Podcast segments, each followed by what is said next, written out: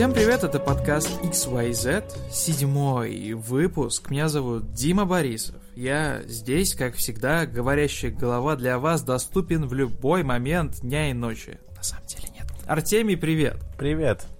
Как Ты оно? тоже здесь? Тоже пришел? Да, представь себе. Явился, да, отменился свои планы. Такой сказал девочкам в джакузи, подождите, у меня звонок.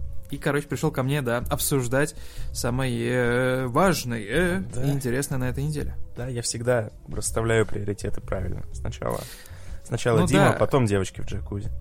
Choose boys over girls, или как там было? Нет, choose bo- э, bros over goes, вот так там было, короче. Артемий, я тебя уважаю. Boys, boys over girls тоже, тоже неплохо. Ну, у нас тут э, общество современное, мы, мы все понимаем, поэтому лишних вопросов задавать не буду. Народ, на этой неделе, как обычно, произошло много всего, несмотря на то, что вот мы сидим, да, уже какой, пятый, шестой выпуск, седьмой в коронавирусе, и как будто бы э, пытаемся, да, найти оправдание, что вот мало новостей, коронавирус и прочее, а нет, индустрия взяла и подкинула, да, и выдала, так сказать. новые обстоятельства, и выдала, да, Microsoft там вообще отдувается за всю индустрию, у них там, наверное, сидит отдел стажеров, которые такие, нам нужно сделать конференцию еще одну, что, о чем рассказать? Так, что Я ел Фил Спенсер в обед? Игры. Я буду, да, я буду показывать все игры. Нет, на самом деле мир привык к существованию, да, вот в таком вот режиме. Непонятно, почему Владимир Владимирович взял и, и начал выводить наш мир из карантина, несмотря на то, что 10 тысяч зараженных в день. Но э, мы, мы не про политику вещаем, а про вот индустрию развлекательную. Мы, там, мы, мы уже эксперты, я вот сейчас пишу диплом про развлекательную индустрию, про рекламу, я там уже вообще просто преисполнился, у меня там инсайды, я, в общем, Microsoft или даже Bethesda, российский офис, звоните мне, я с вами давно хотел выйти на контакт. Мы в LinkedIn уже сконнектились, все, теперь, короче, у меня для вас есть инсайды, как, короче, взять и сделать из Fallout 76 э, игру года. Как, как я уже сказал, Microsoft отдувается по полной за всех. Они такие хоп и берут и, выпал, и постоянно выпускают какие-то да, презентации Xbox Insight, они называются. И вот у нас первая, первая часть этого прекрасного зрелища прошла 20, э, точнее не 20, а 8 апреля был первый Xbox Insight, да, апрельский.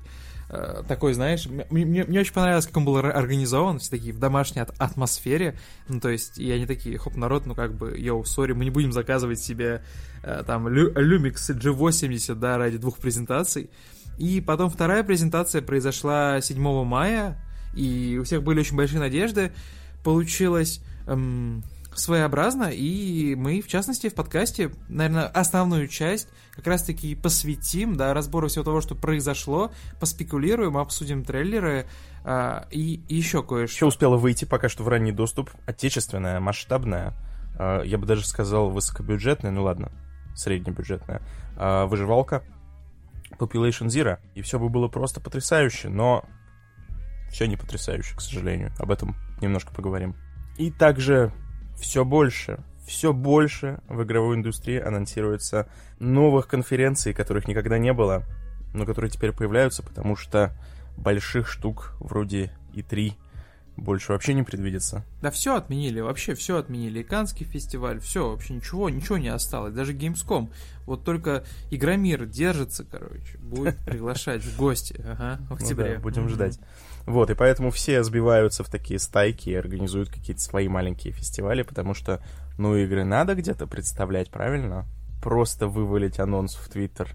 Это угу. как-то как-то не Э, я бы сказал... Не модно не, уже. Не модно, да, не презентабельно. Не эстетично, не, не ловко. Кроме того, мы позвали гостя снова, Сергей Праздничнов, человек с большим опытом, работал геймдизайнером, QA-инженером, работал над такими проектами, как Rainbow Six, Siege. В общем, человеку есть много, много что рассказать. Он насоветовал мне еще книг в разогреве. А также Сережа рассказал про то, как компании, про то, как работают студии. Есть, например, команда просто взя, взя, взята, да, и распределена по всему миру, живет в разных часовых поясах, но тем не менее нужно работать над одной игрой. Как было, например, в его компании Spyrosoft, когда вот они работали над Rainbow Six Siege, потому что монреальский офис есть, да, есть офис московский, питерский, и разница часовая в 9 часов. Как быть, как работать и как делать так, чтобы процессы работали, э, узнаем в этом подкасте. Об этом и о многом другом в нашем седьмом выпуске подкаста «Артемий». Нас еще не закрыли, у нас есть повод открыть бутылку шампанского. Меня зовут Дима, со мной сегодня Артемий, как всегда, и мы начинаем, и Артемий, мне, как всегда, нужно от тебя твоя команда. Я думаю, наш подкаст можно назвать «Нас еще не закрыли». Как тебе? Нас еще не закрыли.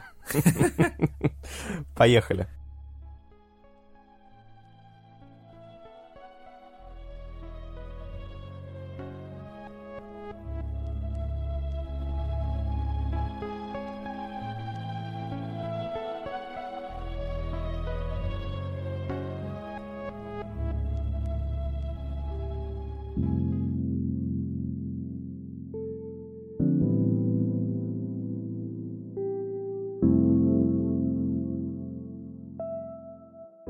Как мы уже сказали, весна происходит очень интересным образом, а точнее Microsoft берет и отдувается за всех, а точнее устраивает да, какие-то конференции, показы, и в целом не стесняясь, да, рассказывает о всем том, что у них происходит. Это, это очень классно, и можно только поаплодировать. Они даже не стесняются, да, там, Филу Спенсеру купить дорогую камеру, сажают его просто перед ноутбуком в домашней атмосфере.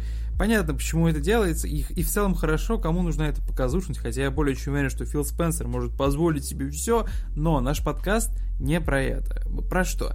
А, первая конференция, как мы уже сказали, прошла 8 апреля, э, из дома, да, первая такая большая конференция, и в ней было достаточно много каких-то интересных подробностей, деталей, да, показали то же самое Grounded от Obsidian, да, их проект, которым они занимаются после, после The Outer Worlds, про выживание, будучи человеком размером с муравья в траве, в общем, вот такая вот такой вот survival something, да, они там показывали Gear Tactics, э, показывали, анонсировали какие-то новые игры, там, типа Atomic Crops, которые после постапокалиптический роуглайк с элементами симулятора фермы. В общем, было много-много всего такого забавного. И про Series X давали много деталей, и даже про Якудзу, а точнее, ну, анонсировали, да, Якудзу Кивами, мы к ней еще вернемся. Что-то пару недель назад они анонсировали, да, что 7 мая придет еще одна большая конференция, которая будет меньше часа, но на которой они много-много всего расскажут. Соответственно, индустрия начала ожидать, да, поднимать свои ожидания и начинать как-то фантазировать, спекулировать и типа, ну, как это сказать, гадать, да, что там будет.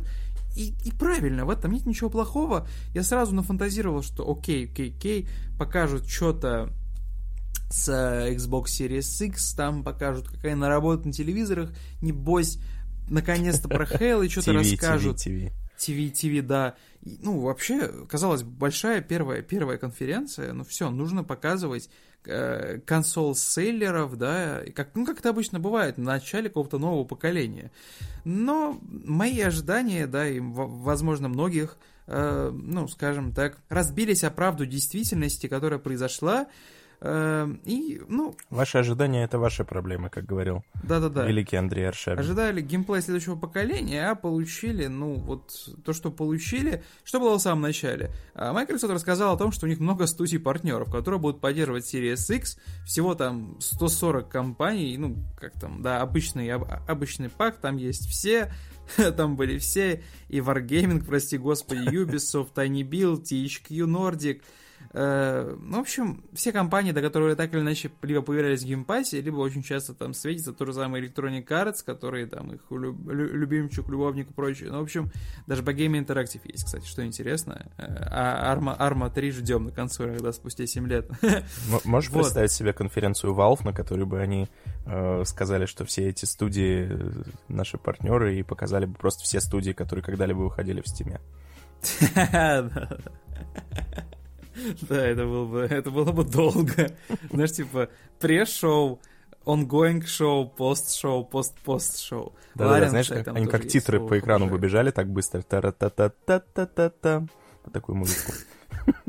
Что самое интересное? Мне понравилось то, что конференция началась с трейлера Bright Memory, Bright Memory Infinite, сразу у всех возникает вопрос, what the fuck, что это такое, да, по названию, если вы нас слушаете, а если смотрели, то у вас был what the fuck, что я сейчас вижу. Ой, это у, меня, у меня сразу же возник вопрос, поэтому Я тебе Да. его переадресую. Я посмотрел трейлер и Мгм. что-то понятнее не стало. Короче, народ, давайте просто возьмем и откатимся, да, где-то примерно на год назад. Все СМИ, StopGame, DTF, все-все-все писали о прекрасной игре под названием Bright Memory эпизод 1, которая ре- релизнулась в Сти- в Стиме с демкой, которая выглядела очень круто, там были какие-то наработки ретрейсинга, она выглядела, там отражение и прочее, прочее, там были какие-то молниеносные схватки с мечами, с пушками, это было похоже на Devil May Cry от первого лица, а все это можно было поиграть, и заголовок, да, всех этих статей и материалов начинался с того, что один человек в свободное время разработал игру, и такой комментарий формата я очень люблю геймдев, и я хочу сделать собственную идеальную игру, чтобы показать ее миру. А пока что все... Я пока что все еще работаю в геймдев-компании, у меня есть возможность заниматься Bright Memory только 5 часов, всего лишь 5 часов в день. Ночное время суток. Э, Мне очень не хватает свободного времени, но я вот хочу сделать игру, да, которая покажет, что вот э, мы, мы, мы, мы все можем, главное желание. И он вы- выпустил, да, эту игру э, в Стиме, сразу там прикрепил, да, странички на, на YouTube канал, сразу практически молниеносно собрал 2000 отзывов о демке, 96 из них были положительными, вот, и он рассказал про то, что он подходит к разработке очень серьезно, очень долго работал над этим проектом, а, и, а, короче, будет оптимизировать дальше, и вот как следует из начала конференции Microsoft, Microsoft, короче, взяли его к себе под крылышко, потому что Bright Memory станет одним из, э, одним из, из- э, точнее, даже одной из игрой в стартовой линейке консоли, она будет играться на Xbox Series X с 4К разрешением, 60 FPS, ray tracing, в общем, полный пакет. Она выглядит необычно и немного, знаешь, даже так, может быть, комично, потому что я первое, что обратил внимание, когда посмотрел трейлер, так это на звуковое сопровождение. Есть вероятность, что трейлер немного сводили, ну, чуть-чуть торопясь, потому что, ну, э, не знаю, выглядит она, конечно, фантастически, и сложно поверить, что ей занимался один человек, но с другой стороны, если ты 5 часов умножишь на 5 лет каждый день, а за свободного времени, то в целом точно такое же может получиться. В общем, это такой ураганный... Да, ты спин- уверен, Дим, ты уверен, что у тебя Ну, такое же может получиться за 5 Нет, часов ну в если день? бы, если бы я э, имел большой опыт в геймдеве, как он, и работал правильно в студии, то я не знаю. Ну, я, Ну, фиг я- знает, я- фиг не знает. хочется чувствовать себя сопричастным, но и, ну, в целом, вот, смотри, вот живое доказательство того, что один человек может сделать такое. Ну, точнее, не то, что видел в трейлере, да, а то, например, что можно посмотреть в Стиме, который Bright Memory Episode 1. Она немного отличается от этой версии. Вещи, с которые очень сложно переварить, да, будучи в адекватном сознании. И, и в целом, да, возникают очевидные вопросы, как он это сделал, но что, что, что, самое примечательное? Сам прецедент, да? Человек сделал в свободное время игру. Человека заметили. Представь, это 5 часов в день, которые ты тратишь на просмотр Netflix или что ты там делаешь. Я не хочу знать. А, Хочу знать этого человека, который тратит 5 часов в день на просмотр Netflix. Ну, что ты делаешь? пять- Что ты делаешь в свое свободное время? А чувак в свободное время сделал, блин, игру, которая выглядит как какой-то AAA. Правда, я так и не понял, что там происходит.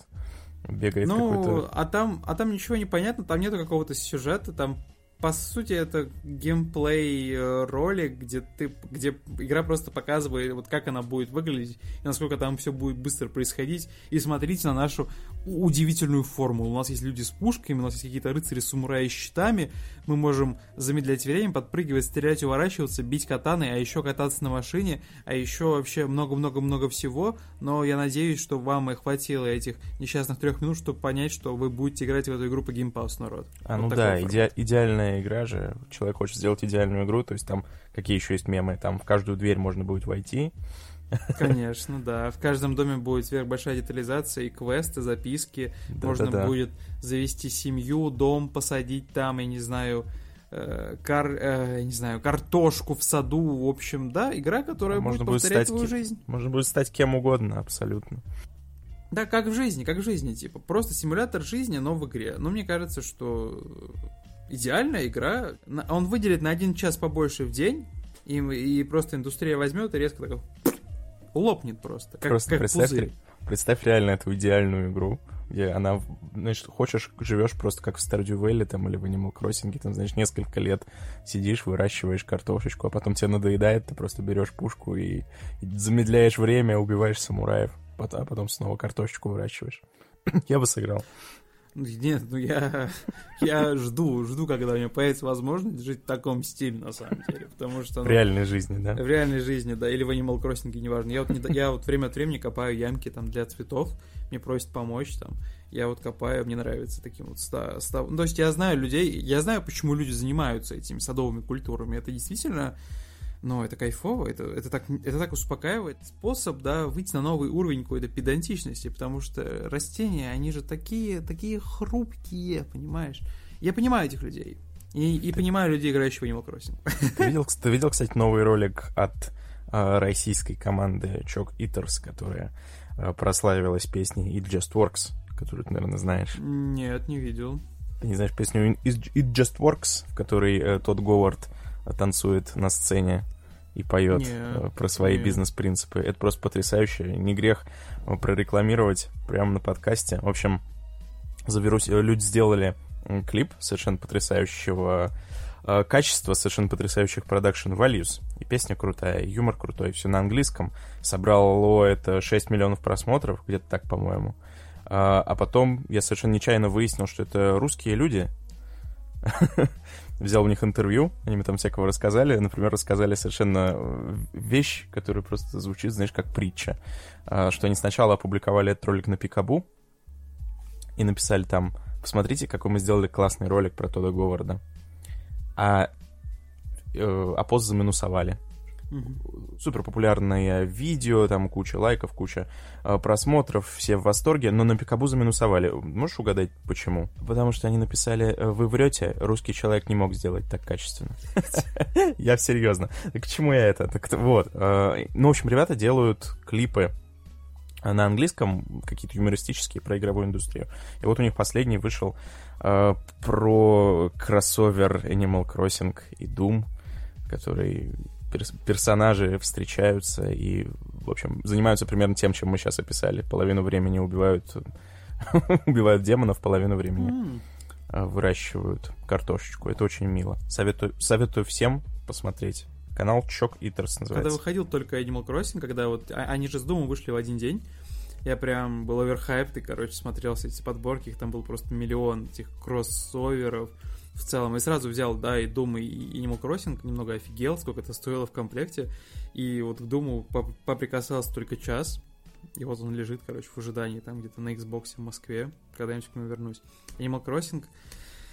Ох, Animal Crossing это для больших мальчиков. Народ, а, мне, мне, мне, очень лестно, да, смотреть на эту ситуацию, потому что человек работал один, а теперь я более чем уверен, что он может уйти из своей геймдев-компании, в которой он работал, да, на какой-то из позиций, просто взять и собрать студию и доделать эту игру до конца, потому что ну, выглядит она не как, уже, уже не как игра, которой занимался один человек, но это мощно, да, стать, взять и стать одним из самых первых игр, да, на запуске, на запуске консоли. Также показали трейлер Dirt 5, а, если вы не помните, такая гоночная игра с грязью. Я изначально, когда посмотрел на трейлер, я подумал, что это новая Forza Horizon, и обкакался пр- практически от счастья, а потом такой, фак, кажется, слишком замкнутые тут, короче, треки, вряд ли, вряд ли. Я в первую часть наиграл часов 40, ну, Ну, я мало, на слышал. самом деле. Я слышал, что ты Но- любитель месить грязь в любых ситуациях. Да, но она выглядит, она выглядит просто потрясающе, и там просто вот эти вот моторы сумасшедшие. Ну, в общем, скип. Она тоже будет на старте. а, Поддержка 120 FPS, Smart Delivery, это когда ты покупаешь игру на одну консоль, соответственно, ты можешь использовать ее на всех консолях семейства Microsoft, типа Xbox One, One X и Series X. До чего дошел есть прогресс? Хитро. Да, да, да, и это классно, потому что тебе не, приход... не придется несколько раз покупать одну и ту же игру на несколько консолей. Это не в первый раз используется да, такая тактика подачи да, контента, потому что такое же было, например, из GTA 5, когда кто-то купил GTA 5 там, да, на, на Xbox 360 или на PlayStation 3, а на новой консоли вы тоже могли их перенести, но просто в какой-то ограниченный период времени это работало, там, эта акция. И то же самое было и с, и с Destiny. В общем, умно и хорошо, что индустрия дошла до этого, потому что, ну, э, ну, это глупо брать и покупать одну и ту же игру на двух разных, на двух одних и тех же консолях, просто чтобы поиграть во что-то или продолжить играть с старого места, особенно если мы говорим про замкнутую экосистему Microsoft, которая будет работать, и которая будет одна общая на всех. Но с другой Вот. стороны, я подозреваю, что это прибыльно продавать одну игру по несколько раз. Нет, это Всё-таки. прибыльно, но, но это же, ну это свинство. Ну, а если у кого-то возникнуть вопросы, можно, можно сказать, что это ремастер теперь. А, ну так, такое тоже происходило. Think about it. деле. Think about it, да. Вот сейчас начнется места, где, где я начинал сильно орать. Показали трейлер Скорн. Ее, кажется, раньше анонсировали. Почему раньше ты было- начал орать от скорна? Я надеюсь, от страха и Нет, я ужаса? начал орать. Это... Изначально мне показалось, что а, анонсируют и новую игру по вселенной чужих. Потому что это выглядит визуально очень Да близко Почти, на то, что почти я так видел. и есть, мне кажется. Да, То есть какая разница? Я, я, я смотрю, я вижу эту органику, я вижу эту архитектуру, и я такой... А потом там этот сраный гуманоид без кожи стоит такой своими пустыми глазами смотрит, и я такой, блин, ну окей, кажется, я понял, что это. Ну это, это Скорн, это первая демонстрация, да, хоррора, точнее геймплея польского хоррора от первого лица. Вот, показали ее на, ново- на, на- консоль нового поколения, все выглядит красиво. А, игроку нужно будет, да, играть за вот этого лишенного кожи гуманоида, который должен будет по ходу игры, геймплей будет строиться вокруг исследования, да, больших локаций, э, стал- про- будет сталкиваться там с техноорганическими существами, как-то там вставлять в них свой шланг. В общем, это все выглядит странно и как минимум неприятно и даже немного дерзко, потому что это, ну, ну, на это просто смотреть непонятно, потому что ты начинаешь просто на уровне подсознания изучать и понимать вообще, почему он так выглядит и как он вообще функционирует. Ну, не знаю, мурашки по коже чуть-чуть словил, но я не знаю, буду ли я в нее играть. Я Видел думал- трейлер? Я думал, ты скажешь, что это дерзко и что на это некомфортно смотреть, потому что это слишком э, похоже на чужого. Ну, потому что действительно, Ну, come on. числе, да. Ну, То есть его изначально продвигали этот Scorn, то есть еще давно уже был анонс. Как раз его продвигали через то, что это хоррор, вдохновленный творчеством Ганса Гигера, вот этого художника, который, э, Мгм. если кто не знает, э, отвечал за визуальный стиль чужих и, ну, собственно, придумал вот всю эту эстетику, которая до сих пор с нами. И они именно так его позиционировали, что это хоррор, вдохновленный его творчеством. Но одно дело вдохновленный его творчеством, а другое дело, блин, ну серьезно, посмотрите на этот трейлер. Ну тут же прям, ну вообще все то же самое. Ну то есть эти э, статуи, ну это просто, ну если не чужой, то Прометей уж точно. И- инопланетяне, опять же, вылезающие из этих каких-то органических трубок. Ну это прям настолько похоже, что прям даже как-то как-то неудобно. Я не знаю. Возникают вопросы. Кто кого цитировал, насколько и вообще какой индекс цитируемости? Нам нужен, короче, эксперт, который возьмет и скажет, типа, what the fuck? Не-не, ничего не имею... Ничего не имею против цитирования, но просто, знаешь, мне кажется, если бы я делал свою игру, если бы такое произошло вдруг, по какой-то причине, э, и мне бы очень нравилось творчество Гигера, например, я бы действительно вдохновился, там бы взял какие-то элементы, э, но я бы подумал, как это сделать чуть-чуть поуникальней, что ли. Ну, потому что э, у тебя есть какие-то свои амбиции, это как у художника, как у там арт-директора. Тебе, наверное, не будет хотеться просто взять и сделать точно так же, как, как в классике. Ну, хотя, хотя бог его знает. С другой стороны, если бы был, это выглядело чуть-чуть более уникально, возможно, никто бы про эту игру вообще не говорил. Ну, потому что Мгм. сейчас проблема, что нужно выделиться как-то на рынке, да? Ну, то есть ты сделал какой-то хоррор. В принципе, сейчас уже в нынешней ситуации в игровой индустрии никому это само по себе не интересно. Ну, то есть даже если он будет там какой-то красивый, оригинальный, уже этим не особо кого можно зац- зацепить. А тут ты выходишь и говоришь, я сделал э, хоррор, который выглядит в точности как рисунки Гигера. И уже людям это интересно. Уже, о, Гигер, Крючочек чужой. Я это знаю, да. уже. Ну и вот ты Мгм. сам говоришь, что ты начал смотреть трейлер. То бы ты смотрел трейлер такой, что это за дичь? А то ты смотришь такой, это что, чужие? Не, а Скорн, С- Скорн раньше показывали, даже тогда она мне показалась, ну, интересной, потому что, ну, она выглядела очень инородно тому, да, информационному полю про игры, которые я потреблял. И все то, что мне не близко, оно мне привлекает, с одной стороны, потому что хочется из- из- изучить молодой любознательный ум, да, а сейчас, так, так, так уж тем более, ну, просто понятно, ну, пока что она выглядит, в общем, недостаточно внятно, потому что, ну, понятное дело, что на рассматривании и на попытке понять, как работает вся эта анатомия этих существ, ну, ты далеко не выйдешь. Нужно что-то еще. Нужно больше деталей. Нужно... Следующая презентация когда будет? Сегодня? 12 ма- мая? Или когда? Ну, в общем, а, надеюсь, получится узнать больше, да, в ближайшее время, летом, да, пока, пока это все пока это все будет происходить. Кроме того, показали анонсирующий трейлер игры Корус, Чорус. Э, Ни мне, ни вам, наверное, эта игра ни о чем не говорит. Тут очень интересная подводка. Давай сначала почитаю ее, а потом расскажу вообще, что это такое. Сразу скажу, что мы считаем это все сайты DTF, и сайт DTF является нашим официальным, да, пост... не, ладно, неофициальным поставщиком всех этих вот новостей, сборок того, что произошло. ДТФ, спасибо, что вы делаете работу, которая упрощает нам жить. Новый трейлер, точнее новый, первый анонсирующий трейлер игры Корус, Чорус, непонятно. В общем, игра про девушку по имени Нара, это сейчас подводка, да, которая есть в материале. Пилот космического корабля, которая вынуждена столкнуться со своим кавычках темным прошлым. В общем, это выглядит как э, War Thunder или Ил Штурмовик, да, в стилистике... Забытые сражения. Да, за забытые, блин, сражения. Ну, какая-то красивая девушка, э, леталки, стрелялки. Извините, что так поверхностно и типа пренебрежительно, но я просто действительно не выкупаю этот жанр. Я выкупаю жанр гоночек, где такой жу-жу-жу катаешься. А, Корус я что-то пока не выкупил. Ее издает Deep Silver. А, обещается мрачная вселенная. В 2021 году она должна выйти. И захватывающие бои космических истребителей. Я такие бои, захватывающие космических истребителей, видел в Call of Duty Advanced Warfare. Спасибо. Что-то еще? Не знаю. Артем, что ты думаешь? Да ты все видел в Call of Duty, по-моему. Тебя кроме Call of Duty ничего не удивляет. Да, извините, конечно. Activision двигают индустрию вперед. Бобби Котик. Не, ну... Рыбку тебе в ротик. Ну, слушай, с одной стороны, странно, что симулятор э, каких-то полетов на самолетиках, и плюс к этому какое-то темное прошлое, темная вселенная.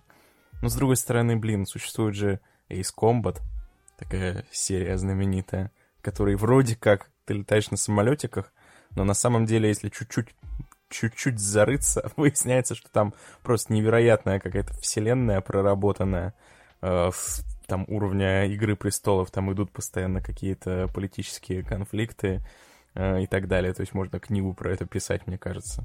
А так посмотришь трейлер, вроде люди просто на самолетиках летают. Так что я бы не сбрасывал э, Хорус со счетов. Возможно, там будет какая-то тоже эпическая совершенно история. Ну, пока ничего не понятно, поэтому и спекулирую на своих каких-то, знаешь, этих пренебрежительных личных эмоциях. Не, ну слушай, ты, женщина, которая вынуждена столкнуться со своим темным прошлым, это что? Это что, не интригует, по-твоему, Дима? Что тебя вообще mm. тогда заинтригует? Меня заинтригуют э, любовные романы вампиров в игре Vampire the Masquerade Bloodlines 2. Вот это ты мастер, вот это ты мастер подводок. Артемий. Вот это ты мастер да. подводок, переходов. Тебе, знаешь, тебе надо вести э, шоу «Песня года». Шоу «Песня года». А, а знаешь, какая еще песня? А знаешь, какой еще исполнитель? Да. Ну, ну, ну, не зря, не зря, не зря ем свой хлеб.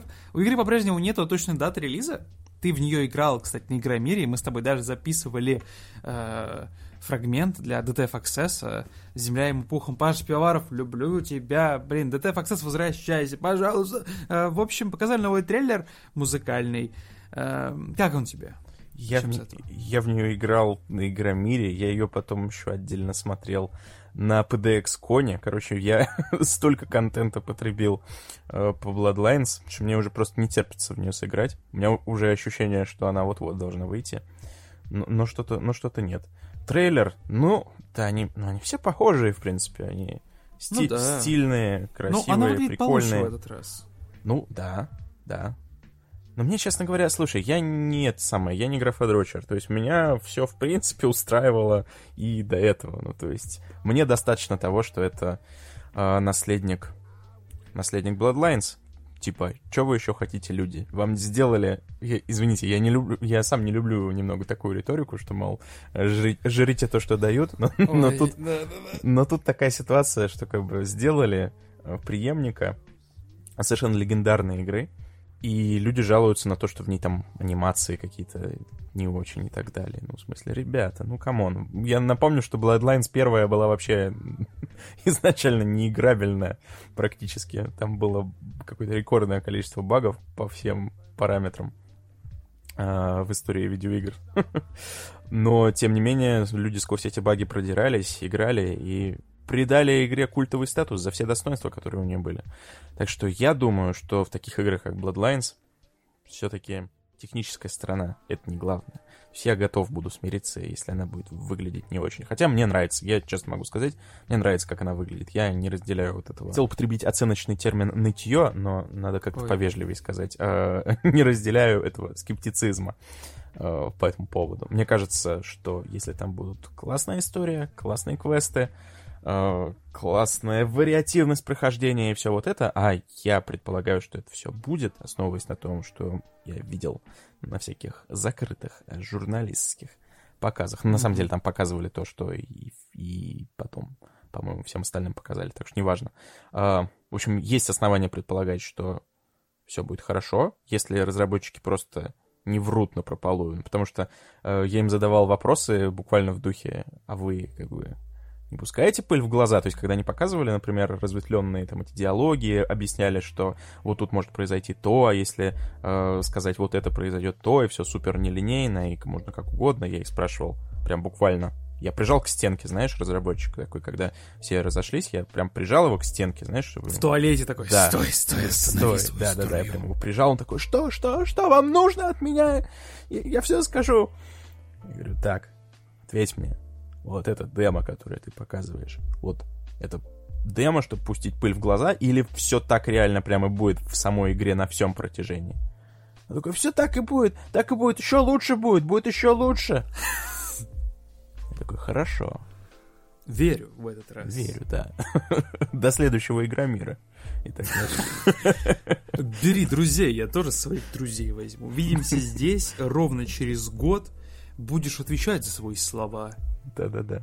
Вот, так что, в общем, если они не врут, я надеюсь, что будет что-то, ну, хотя бы что-то в духе первой Bloodlines. Если будет что-то подобное, я уже буду доволен. А еще у меня, продолжая эту историю, еще у меня было самое неудачное интервью в моей жизни с Брайаном Мецодой, который сценарист. И первый... Тоже на Игромире? А, нет, Или- это на PDX-коне. А, который сценарист, если кто не знает, э, и первый Bloodlines, и теперь второй Bloodlines, типа легендарный совершенно чувак. Я был, что называется, so excited с ним пообщаться. И вот меня к нему приводят, и он говорит, привет. И он такой э, милый, обаятельный. Просто, знаешь, как встреча с кумиром, и когда кумир тебя не разочаровывает, он именно такой, как ты хотел. И он с тобой разговаривает, и э, мне видно, что ему интересно отвечать на мои вопросы. Он такой, о, и прям, знаешь, беседа льется. Вот редко такое бывает, вот удачно, что льется беседа. И вдруг подбегают люди и говорят, простите, мы должны забрать у вас Брайана. Мы должны его забрать. Ему, ему нужно срочно кое-что. Я такой, ну, у меня же интервью всего, всего 10 минут. Такой, «М, к сожалению, мы должны его забрать. Они прям хватают его под руки и, и уводят. И прям ведут его. Он, он такой оборачивается еще на меня. И такой, hey, man! It was really nice talking to you. It was a pleasure. I'm sorry. I'm so sorry, man. И уходит вдаль по коридору просто, знаешь, и музыка начинает играть в этот момент. Из Макса Пейна. Да. Они забрали у меня все. Да, да, да. Пот- а, но потом, э, увидев, э, как я расстроился, люди побо- побоялись, что я впаду в депрессию. Возьмешь ружье и строишь там просто... Там типа all the elder kids with the pumped up kids, да? Да, да, да. В общем, мне предложили, мне сказали, ну слушай, ну давай, давай еще Возьми раз. шоколадку. Еще раз попробуем, давай мы еще раз его попробуем найти. И я такой, но, но уже как-то, знаете, да и не то. И Уже потом- и не хочется, уже и не надо. Да-да-да-да. Спасибо, конечно, сам обойдусь. А потом уже спустя весь этот э, фестиваль, уже когда все, знаешь, задолбались, меня, мне говорят, вот-вот-вот, Мицода, давай, давай, у тебя вот, что ты хотел еще у него спросить, вот у тебя еще там три минуты, давай, давай, давай, давай, давай. К нему прихожу, а он сидит уже такой просто задолбавшийся, смотрит на меня, типа, что тебе нужно, эй. Опять ты. В общем, было очень неловко. По-моему... А, нет, мы выпустили потом... Мы выпустили в результате это интервью на ДТФ, но, в общем, могло быть гораздо лучше и гораздо веселее. К чему все это рассказывал? А, к тому, что я верю в Bloodlines 2, я верю, что она будет просто топчик. Несмотря на все проблемы, которые люди в трейлерах Еще видят. кое-что интересное, а потом просто пробежимся, да, по названиям, чтобы не растягивать это все.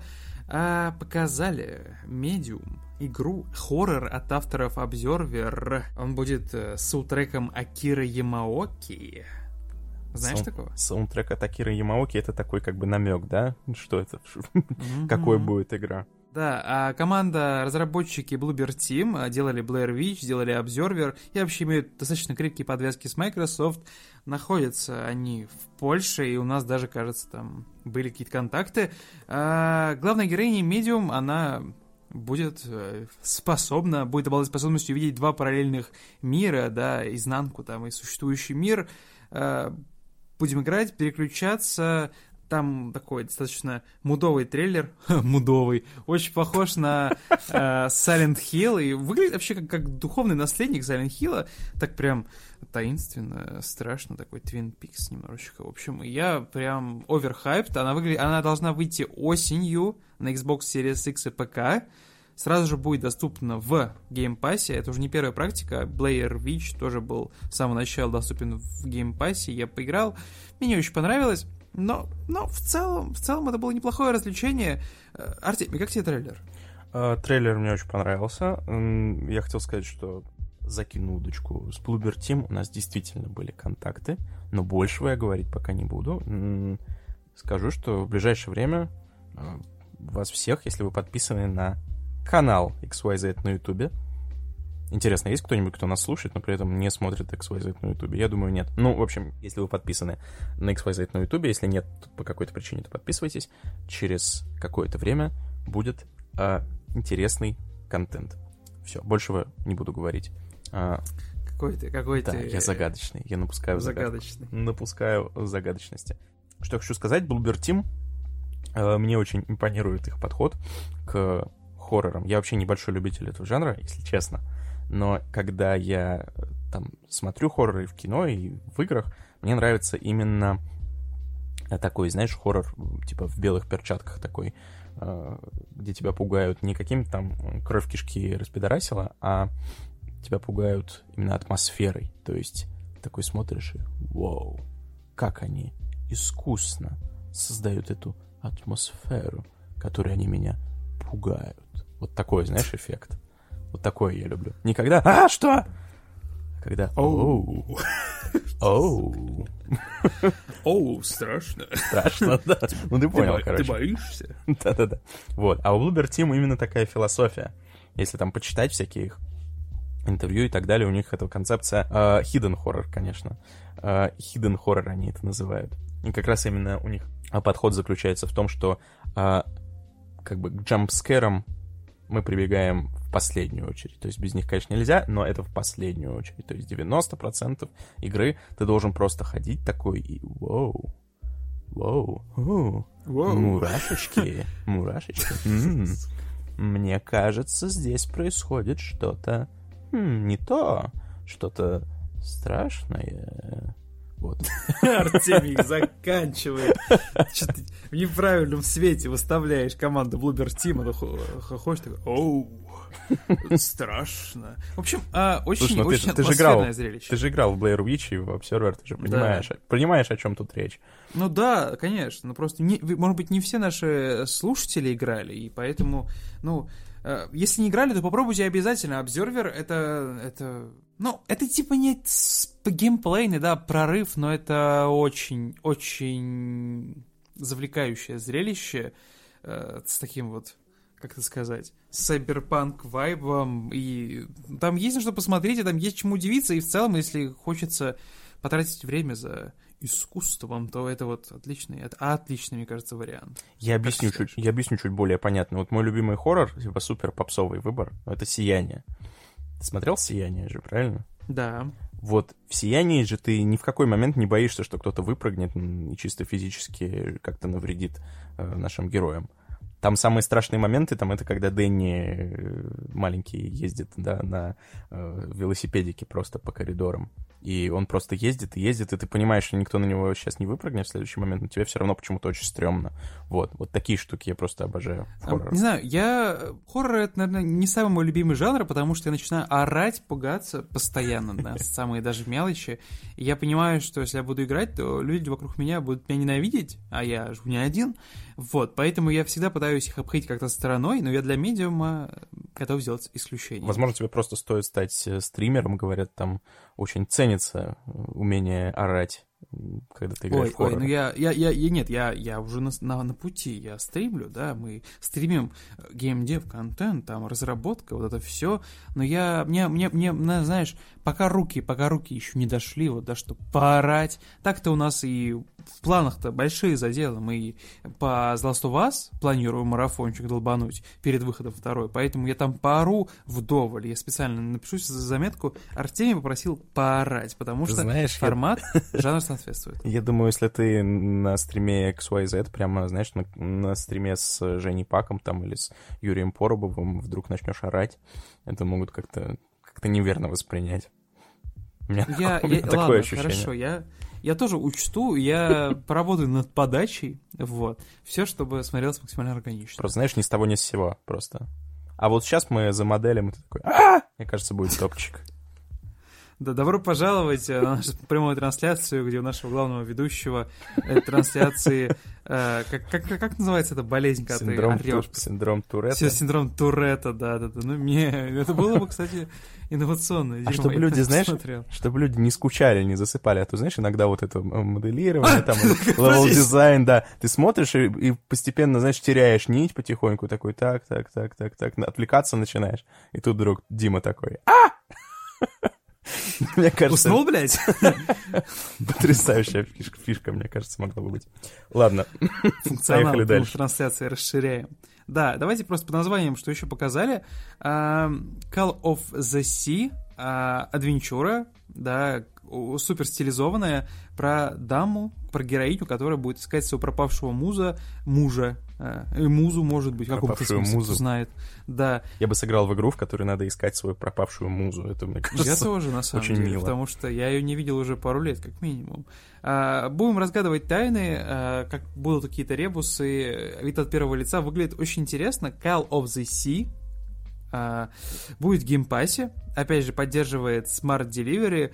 Если не видели, посмотрите, выглядит очень интересно. The Ascent был первый анонс. Э, изометрическая э, экшен-РПГ э, с очень, очень много цветов. Выглядит как Cyberpunk 2077, только вид сверху.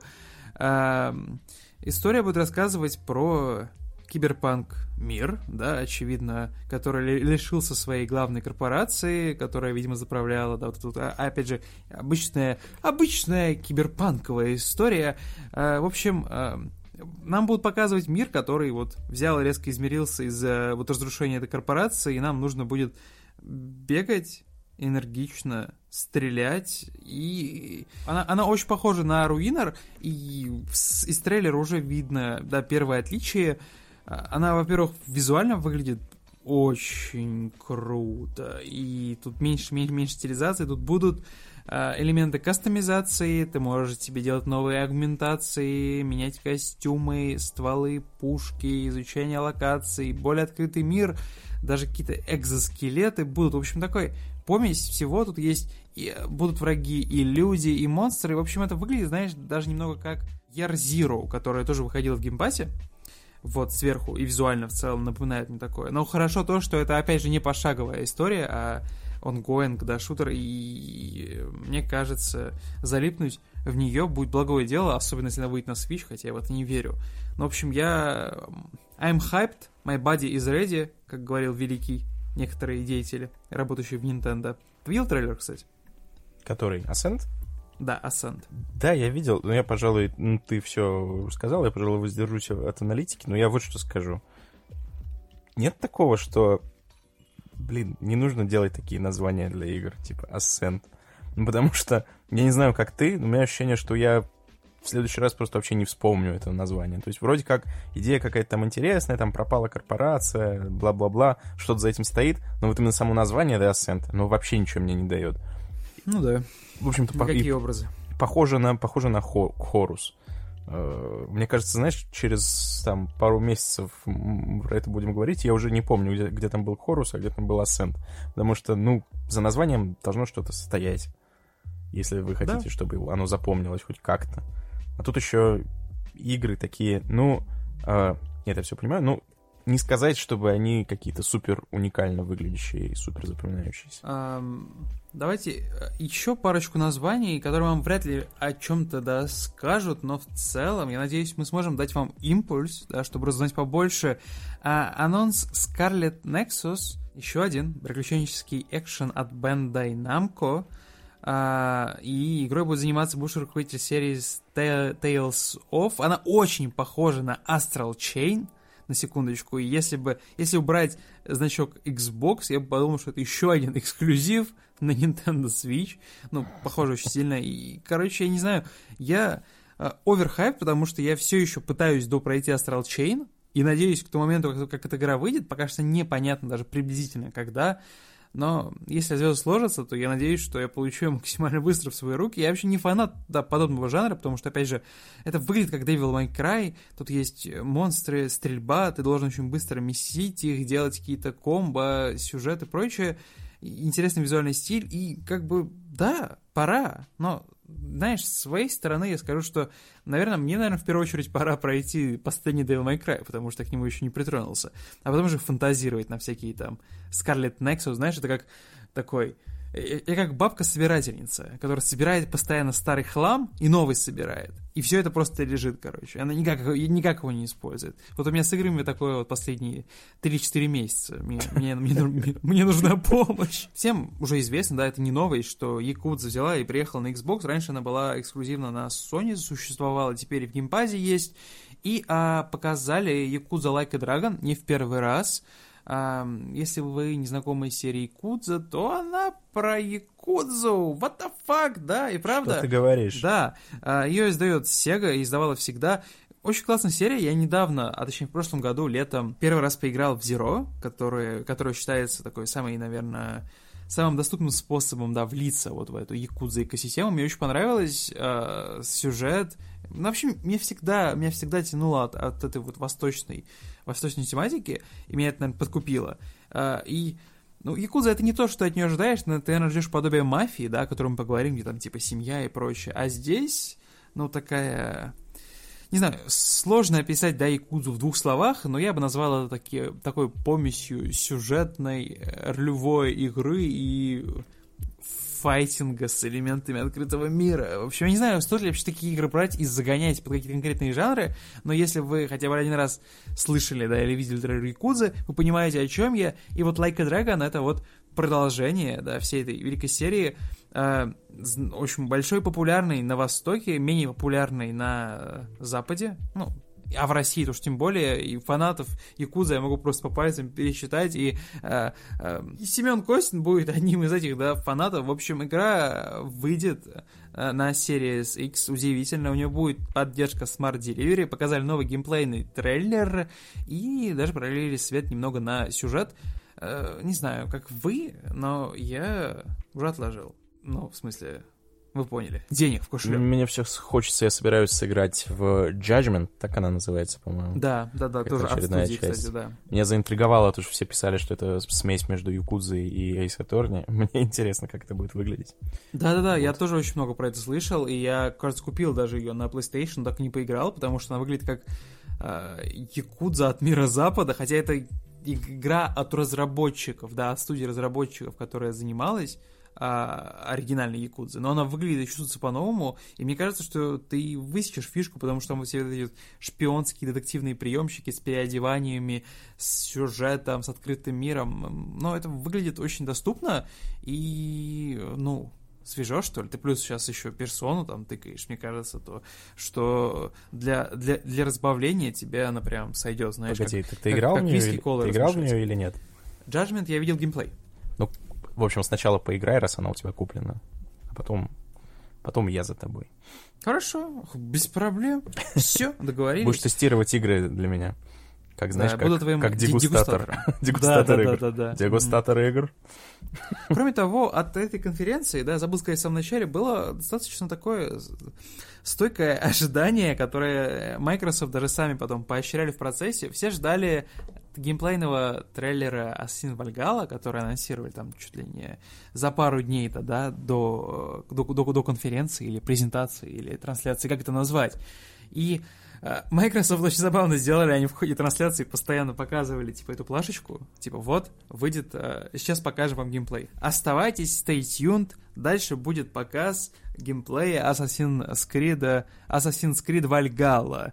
Ну, а получилось то, что получилось. Нам показали трейлер на 1 минуту 30, который был, ну, как я наз... можно я назову его сюжетным, да, потому что, ну, геймплея там было не очень много, все сцены были взяты из игры, это все было красиво склеено под музыку, нам показали гигантское количество э, каких-то breathtaking, да, там локаций из Англии, из вот саксонской всей этой истории, показали главного героя, показали там, как он надирает морды всем этим скотишем, и из, там борода, волосы, как они осадой берут крепость, но вот такого вот, знаешь, моего ожидания, которое, знаешь, я, я ждал чего-то типа... Помнишь, как показали геймплейный трейлер Assassin's Creed 3? Который про, про Америку, короче, про этого, про индейца, где он просто бежит, берет ружье, стреляет, там показаны кнопки, там проходится какая-то миссия. Я ожидал чего-то такого, знаешь, минут на 20, ну, слушай, чтобы чувак, я, и понять. Чувак, я знаю, что такое геймплейный трейлер, и вот я Ubisoft, согласен, что я согласен, Кажется, что, в, что Вальгала совершенно не похож на геймплейный трейлер, и, собственно, э, реакция сообщества. Если ты на YouTube сейчас зайдешь, я сейчас как раз зашел, там 25 тысяч лайков, 50 тысяч дизлайков, то есть в два раза ну, да. больше дизлайков. Да. Просто из-за того, что назвали геймплейным трейлером то, что им, ну, очевидно, не является. Да, да, показали, что выйдет Gold Edition, там, Steelbook, э, показали как это выглядит с одной стороны, да, это был отчасти геймплейный трейлер, потому что показали кадры из игры, не отрендеренное какое-то чудо и счастье и прочее. Но тем не менее, да, в конце э, один из э, представителей компании дал, дал, дал даже комментарий по игре, потом появилась куча деталей про то, что эта игра будет меньше Одиссе, все такие, наконец-то, там дали какие-то больше каких-то новых деталей, но какой конечный результат? Microsoft нагнали хайпа. Нагнали хайп вокруг их презентации 7 мая, а, и все ожидали показа э, игр, продавцов, да, консолей, как было в прошлый раз, когда показали в самом начале, что там показывали, кстати, как, когда, ну, э, на Atom E3, который был началом нового поколения. Ром, Ром сын Рома. сын Ромы. Райс, Райс Son of Rom, по-моему, это называлось. Райс Son of Rom, да, где, который до сих пор выглядит просто, что, what the fuck, это игра, а не кино показывали вот эти вот все большие big guns, да, которые вот, посмотрите, вот это новое поколение консоли, а здесь просто выглядит как Inside Xbox, который формата вот смотрите, что будет в Game Pass. Посмотрите на это, пожалуйста. Ну, соответственно, засыпали негативом, коммен... негативными комментариями, просто соотношение лайков, дизлайков какое-то сумасшедшее, один к двум. Все недовольны, и Microsoft взяли достаточно быстро такую, да, консолидированную позицию формата «Вот народ, извините, мы как бы, кажется, перестарались, э, завысили ваши ожидания, а на самом-то деле все покажем только летом. Э, мы учили вашу критику, будем работать над этим, и самое главное, что это просто как будто бы Ctrl-C, Ctrl-V одного и того же сообщения, которые просто все ответственные лица за маркетинг, э, просто, или, или там Фил Спенсер, да, все взяли, скопировали и закинули в Твиттер, и, и хорошо, на самом деле, потому что я бы на их месте, наверное, сразу импульсивно начал бы их там срать и говорить, да вы что, охерели? И вот это все. Э, ну, блин, не очень однозначно получилось, Артемий, как считаешь? У меня еще ощущение, что и летом люди разочаруются, если честно. Потому что, э, по-моему, у всех все еще вот это мышление в духе, что «Оу, а что покажет Sony? А что покажет Microsoft?» В то время как Microsoft вроде как уже давно э, заняла позицию в духе «Да, эксклюзивы это, это фигня. Не затем консоли нужны, чтобы эксклюзивы на них были». Мы все на ПК будем выпускать в том числе. Почему бы нет? Я... Нет, у Microsoft, у Microsoft свой путь, и они миллион раз болтали о том, что мы отошли от концепции эксклюзивов, теперь все, что мы презентуем, выходит на ПК и на Xbox. А мы вообще придерживаемся позиции игры для всех, Game Pass вперед. Ну вот я и говорю, да, каких вы ждете там э, откровений-то от Microsoft? Я не очень могу понять. Ну то есть э, будут какие-то большие масштабные игры, которых не будет на PlayStation. Вот, в общем-то, все, э, все их главное свойство. Их не будет на PlayStation. Ну, как бы... Причем тут Microsoft? Вот такое, такие, такое у меня ощущение от нынешней политики спонсор. Microsoft. То есть я... Спонсор программы. Я не думаю, что что-то прям э, взрывающее мозг нужно ждать именно от Microsoft с точки зрения ну, вот того, что называется эксклюзивы, да. И следить, ну, за, следить за этой гонкой в духе, что же покажет Microsoft на своей конференции, ну, не знаю. Ну, мне кажется, Microsoft отчасти незаслуженно получили весь этот да, негатив, потому что, ну, по сути это вот, э, да, продолжая тему новых, новых конференций, да, вот ты сейчас будешь про, про это рассказывать, Microsoft единственный, кто что-то показывает прямо сейчас. И понятное дело, что к ним завышенные ожидания. И, ну, а как им быть в данной ситуации? Я не знаю, ну, то есть... Э, ну, понятное дело, что можно было бы чем-нибудь, да, всунуть формата там какого-нибудь мастер чифа и прочее, но ты, ты никогда не знаешь, будет ли этого достаточно, всегда ли, тебе всегда будет мало как геймеру, потому что ты, ты не знаешь, чего ждать, ты не знаешь, когда что покажут, ты знаешь, что вот поколение новых консолей выходит осенью, а во что играть на них непонятно. После конференции Microsoft стало чуть более понятно, но ты такой, ну это ведь все равно не до конца выглядит как AAA. Вот, ты, э, и как бы ну, возникает вопрос... Ишь ты какой требовательный. Не до конца AAA. Не до конца AAA, Верните мои деньги. Да, с другой стороны, это еще бесплатный контент, вот, который вы получили, трейлеры. Прикинь, платить за трейлеры. За трейлеры. А? Ты сейчас знаешь, ты, ты сейчас... Вот да, это мне... сейчас, да. Я аж чаем поперхнулся. Вот это ты занизил планку, знаешь? Ты такой... Знаешь, что обвиняют в том, что мы защищаем Microsoft там или какие-то корпорации, там Epic Games, и ты такой, come on, ребята, мы получили бесплатные трейлеры. Чего вы еще хотите? Вот это уровень реально. Это неплохо. Я беру свои, я беру свои слова назад, ты был бы отличным пиар-менеджером Microsoft.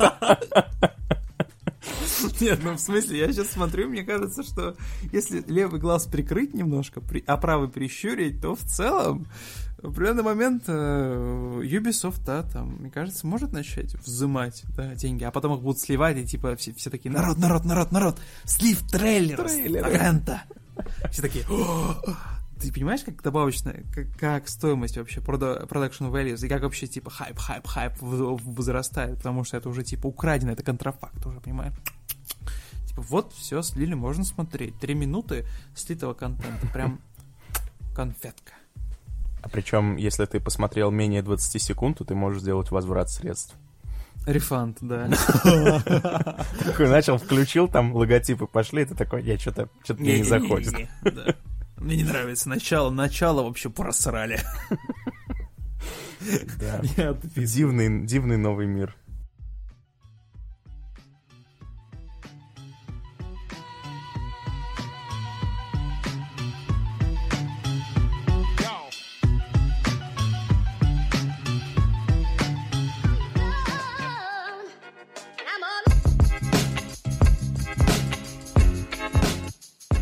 Настало время еще одного комментария, в этот раз с Александром Балакшиным.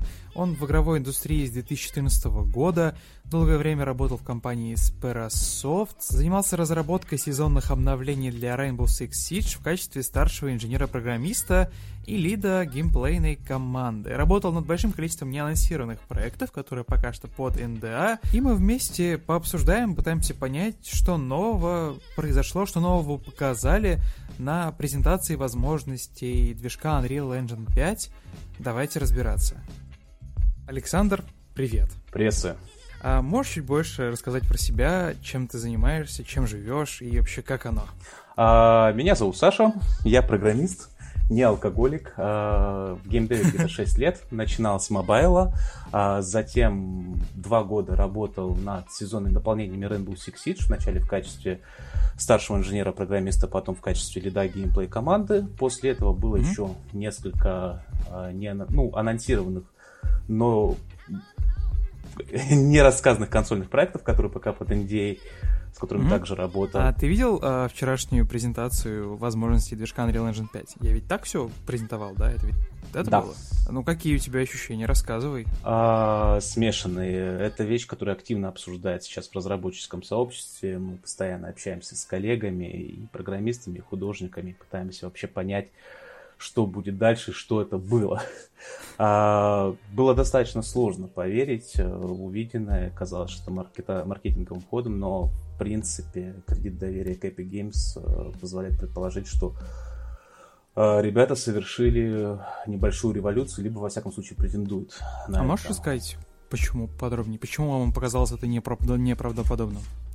А, весь текущий пайплайн разработки и вообще все текущий наш опыт а, работы с железом, с ограничением, которое существует по памяти, э, свидетельствует о том, что для готовой игры всегда нужно оптимизировать ассеты.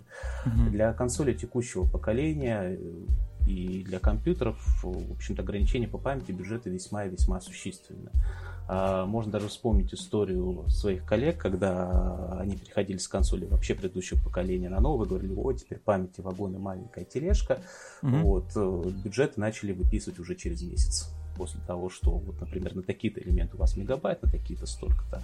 Когда тебе показывают картинку с 20 миллионами треугольников на экране, а создается, создается естественный вопрос, как это вообще все влезло в память. Это что-то нереальное. Я понимаю, что на PlayStation 5 заявлено 16 гигабайт, но это всего лишь два раза больше, чем на текущей консоли. Нужно понимать, что они будут доступны далеко не все. Многие уйдут на некоторые системные сервисы, опять же, архитектура памяти с шаримой памяти, которая делится между CPU и GPU, введет свои ограничения, и просто банальное увеличение оперативной памяти не позволит сделать именно такой технологический прорыв. И mm-hmm. здесь же мы видим заявку на то, что используются ультра высокополигональные модели без карт нормали, без рельефного текстурирования, без ладов, и все это рендерится в реальном времени на консоли следующего поколения цена, которая будет, ну, весьма-весьма, ну, общедоступной. Ну да. В это верится с трудом. А, введение такой технологии вообще грозит изменением пайплайна разработки. То есть здесь нужно, конечно, спросить еще раз художников, потому что мы буквально накануне общались с коллегами, и они сказали, что, ну да, с одной стороны это экономия, а с другой стороны, как мы будем управлять цветом, как мы будем понимать, что у нас гарантируется именно такое освещение на модели, которое мы ожидаем. Вот. Но если это будет работать, работать предсказуемо, работать правильно, э, пайплайны в индустрии могут сильно поменяться. Будет э, большое количество высвободившегося времени, при этом качество ассетов будет э, кинематографического уровня. То есть разработчики смогут больше времени уделять творческой части и меньше технической. Ты про это говорил, про то, что пайплайн да, изменится. Да. Выглядит mm-hmm. это как таким образом, но как с любыми технологиями, заявляешь на прорыв, ко всему нужно идти с разумным скепсисом, нужно посмотреть, как оно будет работать э, на практике. А, опять же, один а из какие моментов... могут быть подводные камни, как считаешь? А, первый, который меня смутил, ну, то есть не смутил, на что я обратил внимание, что такая детализация показана для статической геометрии то есть для окружения, да, это замечательно, что теперь художники по окружению могут делать настолько, использовать такие высококачественные ассеты, но здесь не было никакой речи о персонаже. А, дело в том, что для персонажей, для героев, для органики а, есть еще задачи скиннинга, именно по обсчета анимации. И обсчет анимации для персонажа в несколько миллионов треугольников, мне кажется, вызовет большие технические сложности для GPU. Так mm-hmm. что по персонажам у меня ощущение, что мы еще долго останемся в старом пайплайне. А второй момент, который я там не увидел, я не увидел то, как ведется работа с растительностью, с листвой. Это тоже очень интересно. Опять же, будет ли это старый пайплайн, когда художники должны делать большое количество билбордов и импостеров на дальние LOD ы для деревьев, чтобы, опять же, все это влезало по памяти, не рушилось. Вот. Или, опять же, или им позволят использовать ультравысокополигональную модель, на которой будет читаться ветер, и все будет выглядеть красиво на любом расстоянии. Uh-huh. Uh, и главный момент, я до сих пор не видел ничего связанное с прозрачностью. А, Там ничего не было данным... такого, да? Нет, не было. Но, во всяком случае, я не видел какого-то большого количества переотраженных прозрачных объектов. Потому что сейчас а, при текущих э, алгоритмах рендера, которые есть при default рендере, который используется повсеместно, э, прозрачность весьма-весьма дорогая. В особенности вам нужно, если нужно отрисовать прозрачный объект, который еще бликует, отражает свет в реальном времени, это безумно дорого. Э, RTX возможность снизит э, некоторую нагрузку и позволит сделать новое решение, но пока приходится уходить, приходится применять кучу ухищрений для решения этой проблемы, равно как технологических, равно как художественных. Тогда такой вопрос. Ты обратил внимание на то, что они говорили про то, что в игре, что движок поможет избежать до этих так называемых бутылочных горлышек, однако они там есть по-прежнему по-прежнему есть. И это действительно большой вопрос, потому что мне доводилось работать со, с системой стриминга уровня Unreal, и это то, что требует весьма точной настройки и координации, равно как между инженерной командой, равно как и между level дизайн командой. Да, мы прямо в демонстрации видели определенный такой узкий проход, который как раз с большей долей вероятности используется для того, чтобы выгрузить предыдущий уровень, загрузить новый. И здесь, конечно, тоже куча вопросов, как это коррелирует с тем, что мы используем такие высокополигональные модели, которые, скорее всего, занимают отнюдь не 1 мегабайт памяти, даже не 1 гигабайт. Вот, как оно подгружается, как вообще избегается того, что даже с учетом вот такого уровня перехода нету подзагрузок, нету э, фризов, которые мы, например, могли видеть в Jedi Fallen Order движке, созданном на Unreal Engine 4. А что было в Jedi Fallen Order? Что ты имеешь в виду? В Jedi Fallen Order были фризы, которые явно были связаны со стримингом уровня. То есть, когда персонаж переходил с одной локации и выгружалась одна локация на уровне и загружалась новая, была некоторая просадка FPS. Вот. Ага. Это, в принципе, да. Скорее всего, насколько понял, даже были исследования, что это связано именно с стримингом уровня. Это достаточно проблематичный момент, когда нужно большой объем данных сразу же выгрузить из памяти и еще больше загрузить оперативно. Здесь, как я уже говорил, нужна координация между художниками, которые говорят, что ага, вот у нас есть такой сегмент уровня, мы можем его спокойно загрузить за разумное время. Вот, и программисты говорят, ребята, у вас вот такие-то бюджеты по времени, такие бюджеты по лиганажу, то есть больше мы просто не осилим. Угу. А что ты можешь сказать про вот эту вот систему освещения, которую они назвали люмен? То есть, да. это, как я понял, это идея про то, что свет может отражаться от поверхности бесконечное количество раз и во многом ну, имитировать то, что происходит в реальной жизни. Но как это вообще работает? Да, скорее всего, вот этот новый Real-Time VGI, в принципе, технология глобального освещения, она существует уже достаточно давно, однако до недавних пор используется на так называемый предрасчитанный, когда задается уровень, художники запекают а, некоторую карту освещения, по которой распространяется, по которой симулируется этот цвет. Вот, есть определенные объекты, которые считаются в реал-тайме, вот, но большинство геометрии, оно заранее предрасчитано. Здесь же вся геометрия заявляется, что считается с реалтаймовым освещением. Скорее mm-hmm. всего, это опирается на технологии Ray Пока могу сказать только это. Ну, конечно же, э, сам подход, э, вот именно эта технология, она окажет наибольшее влияние на игровой опыт для конечных пользователей потому что когда можно будет создавать свободно разрушаемое, изменяемое окружение и без какой-либо необходимости хранить большое количество карт освещения на уровне, без тех, которые могут, должны посчитать художники, и пользователи будут сами вольны в некотором смысле менять мир вокруг себя, вот, mm-hmm. это, конечно, способствует большей иммерсивности. С другой стороны, опять же вопрос, работает ли эта технология отдельно от э, на Night, или она, наоборот, требует такого микрополигонального рендеринга. Вот это весьма-весьма открытый вопрос. Не знаю, как пользователь, когда, когда прочитал э, ту новость про то, что в игре сначала показывают одну статую, в которой 33 миллиона полигонов и текстура 8К, а потом там появляется 485 таких э, статуй, я не знаю, у меня челюсть отвисла немного. Ну, здесь... Тебя это удивляет как, как, как разработчика или... Ну, в принципе, когда у тебя есть э, один и тот же объект, на котором используется один и тот же шейдер, один и тот же материал, тут-то, в общем-то, за счет технологии статического батчинга все, в общем-то, решается в некотором смысле и на текущем поколении консолей. В общем-то, уже есть подобные хищрения и в движках давно существуют, которые позволяют нарисовать там большое количество даже высокополигональных объектов, но которые являются будучи одинаковыми, что с нужной степенью достоверности. Вот, но общее количество треугольников на сцене это, конечно, что-то с чем. Действительно, некоторая новая веха в разработке. Вот. Мы общались с коллегами, я не помню, говорил, э, пытались понять, что лежит в основе. Есть предположение, что в основе лежит технология меш-шейдинга. Она была представлена в 2018 году NVIDIA для архитектуры Turing. Это та же архитектура, в которой представлен RTX. А, вот, возможно, что-то аналогичное и ребята из Unreal использовали для консоли текущего поколения. Спасибо большое. Мне кажется, это было очень интересно. Спасибо большое.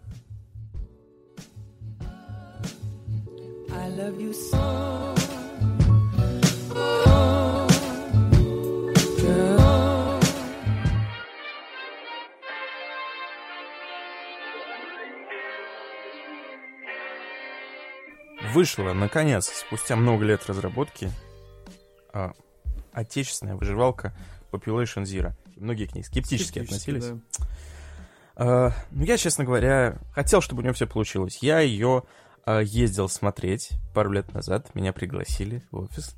Uh, я там в нее немножко играл, но, естественно, нельзя было сделать тогда никаких выводов. Мне просто показали, как бы, что, мол, вот вот над чем мы работаем, посмотри, вот можно ходить, бить киркой. Ну и тогда, естественно, невозможно было понять, что из этого выйдет, э, на основании того, что ты видишь, что тут можно бить киркой, сам понимаешь, ничего ты, никаких выводов не сделаешь.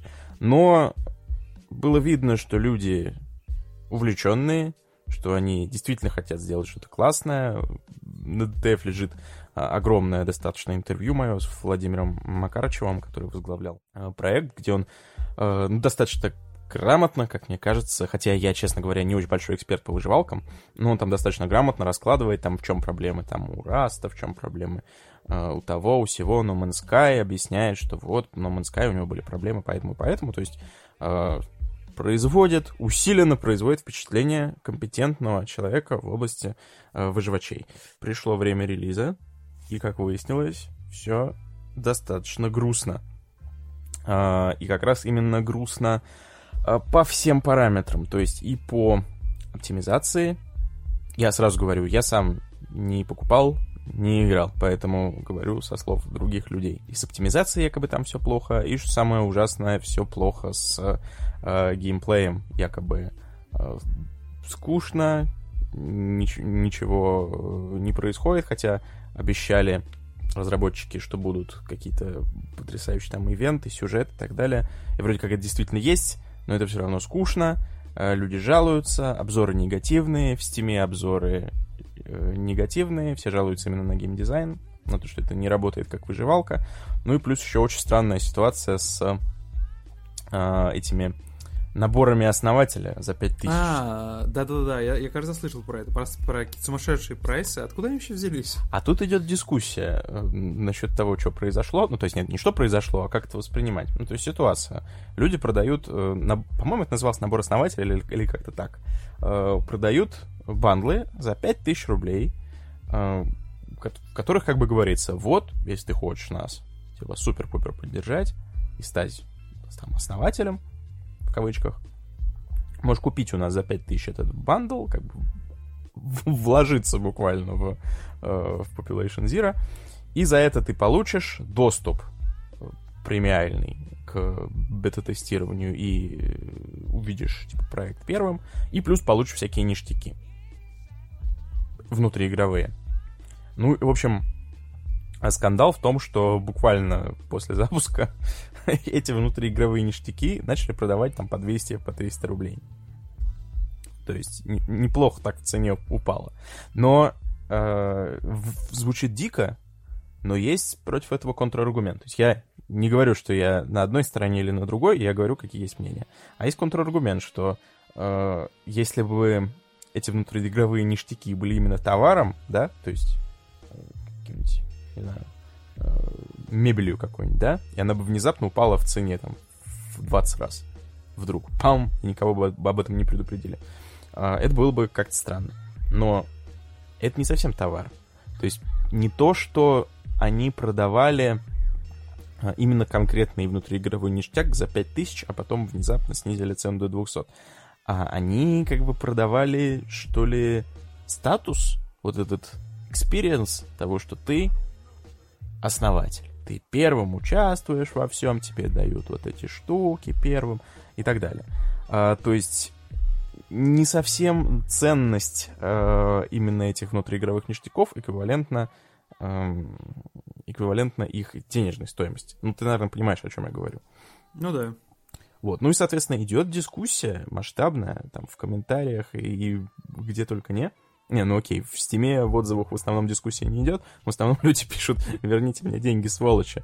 А, но на других площадках идет какая-то дискуссия а, насчет того, насколько криминально так делать. Как ты считаешь, Блин, Дим? я пока что просто не могу осмыслить, какая должна быть мотивация, чтобы купить за 5000 bundle к игре и чувствовать себя создателем, основателем. То есть я знаю, что это способ монетизации игр. Особенно там, когда вы собираете на нее средства, да, когда вы инди-команда, без издателей и прочее. Там на каком-нибудь кикстартере, да, типа набор основателя, задонать там 100 баксов, и ты получишь вообще все, весь Ну мир. да, да. Весь мир в твоих ладонях. Но 5000, what the fuck?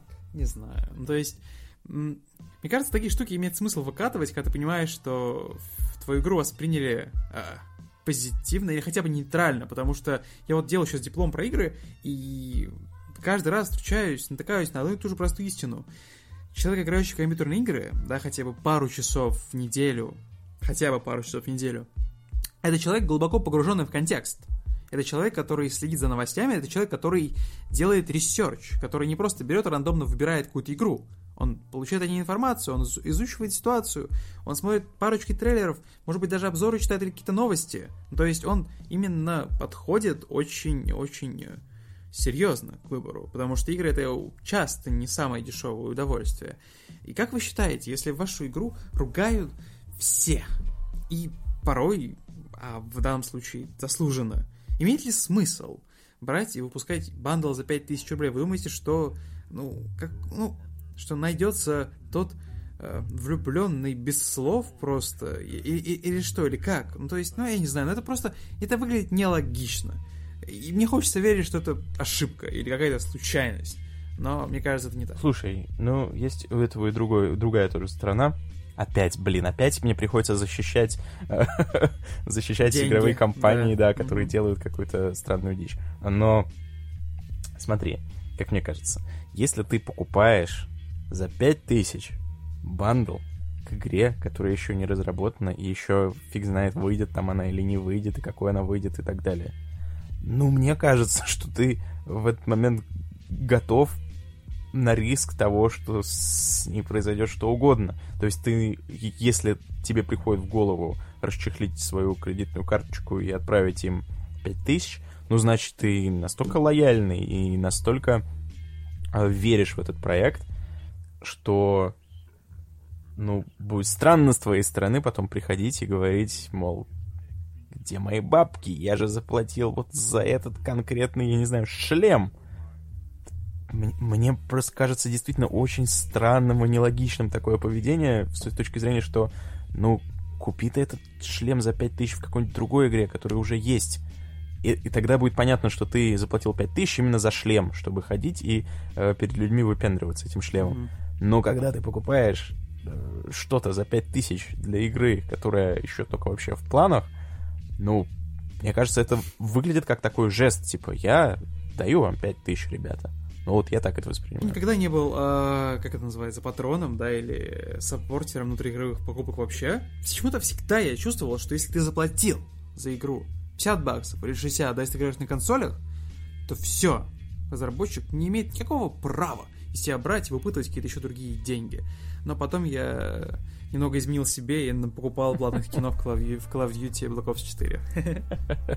Ну и потом еще пару раз купил сезон пассы, точнее не сезон пассы, а боевые пропуски в Destiny 2, в Call of Duty Modern Warfare, и потом такой, ну в целом, если у тебя есть деньги и есть предложение, то ладно, но так работает рынок, типа, да? Типа, создать предложение, в этом нет ничего заш- зашкварного, а то, как к нему отнесутся остальные, ну... Ну, вот это вот уже ну, вещь, с которой каждый работает по-своему. Я, Дима, никогда не покупаю никакие а, косметические Игры. вещи в играх. Потому что я считаю, что заплатил один раз, ты должен получить полный experience. Но я покупаю бустеры в коллекционных карточках. Я так и знал.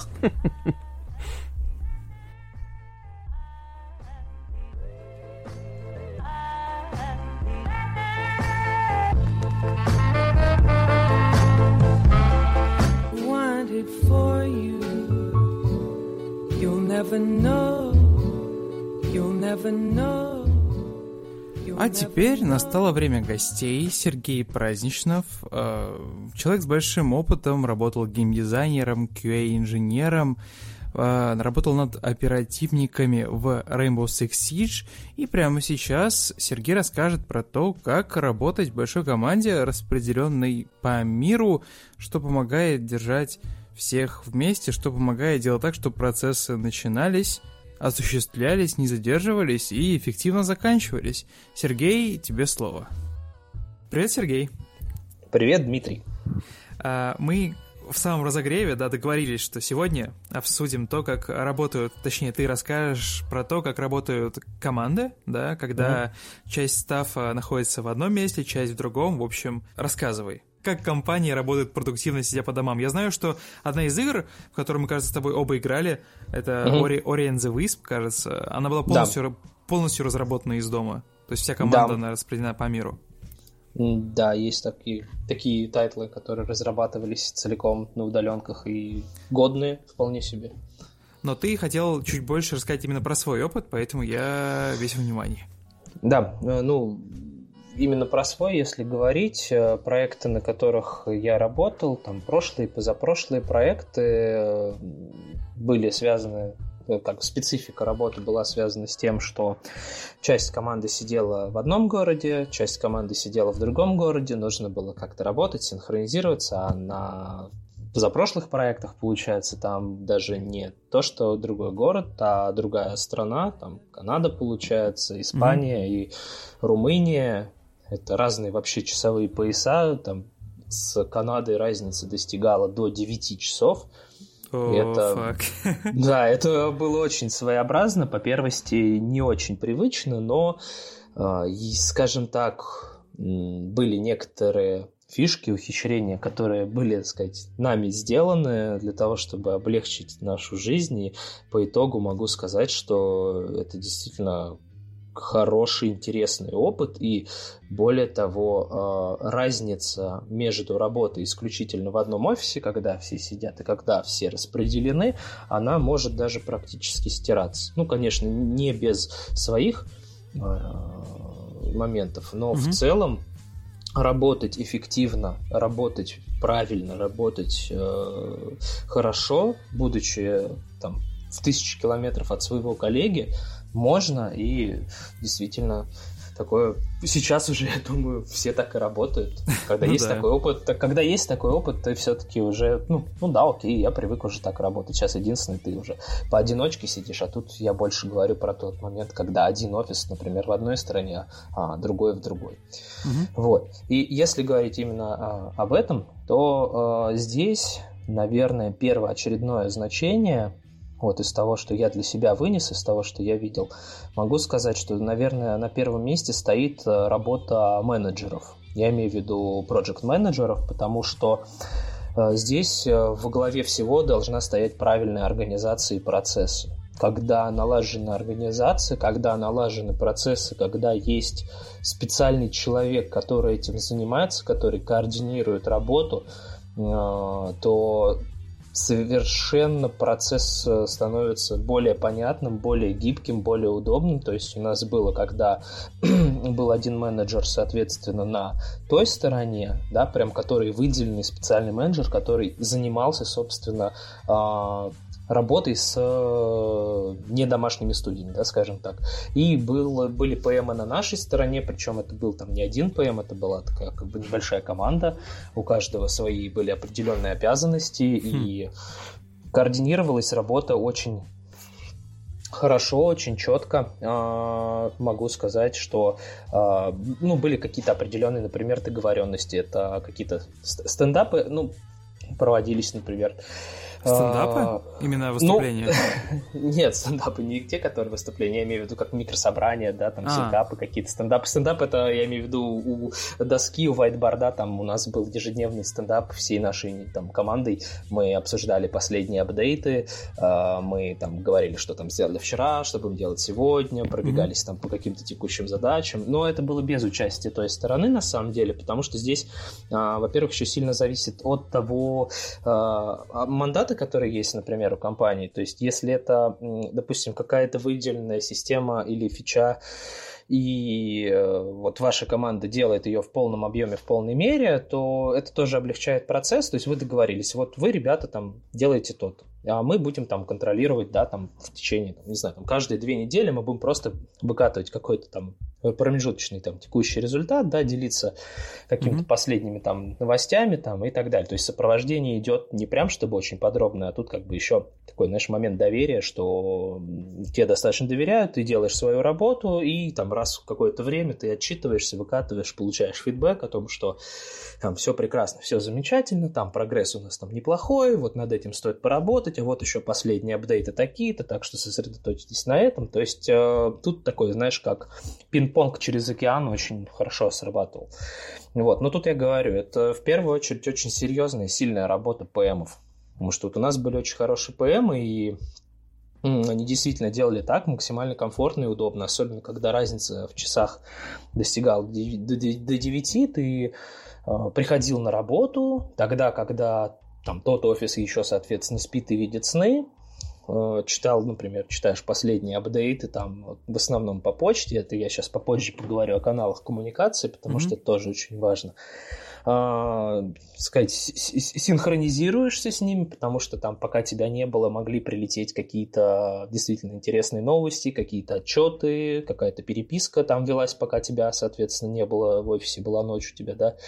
Вот, э, соответственно, приступаешь к своим обязанностям, и там где-то получается там в три часа дня примерно. Ну, там тоже было так договорено, что они достаточно рано приходили в офис. Вот, там в 3-4 там, часа дня уже выходили на общую там, связь, то есть тут э, где-то могли и попереписываться, и перезваниваться, и почта, скажем так, уже более там, быстрые ответы получались.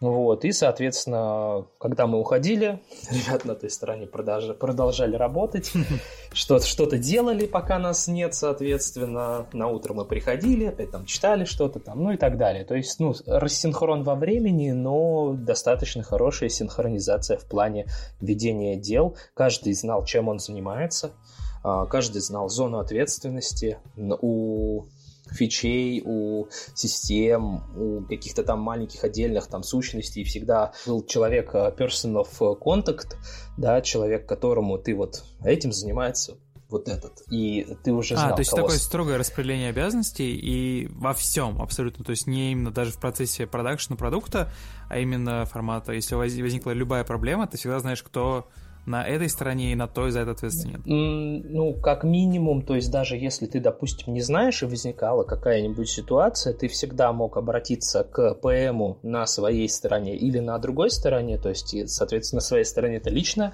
а на другой стороне это чаще всего, например, там по скайпу, там, да, по мессенджеру по какому, то есть там типа «Привет, как дела? У меня возникла такая ситуация, ты не знаешь, кто бы мог мне с этим помочь, например, да? Если это та область, которая требовала а, синхронизации э, большего количества людей, либо это уже достаточно серьезный, больший объем, нежели чем какой-то маленький конкретный вопрос, то здесь лучше переписки по почте ничего нет. То есть, когда дело касается, когда там не ты, там еще один человек, и вы такой говоришь, вот, вот этот конкретный маленький момент, ответь, все, я буду работать дальше, все хорошо, тут не надо особо, да, mm-hmm. запрягать кучу людей, чтобы, да, просто такой ongoing. А если это что-то более такое масштабное, то здесь лучше почты ничего нет. Забудьте о мессенджерах, потому что сообщения теряются, сообщения удаляются, тебя могут не так понять.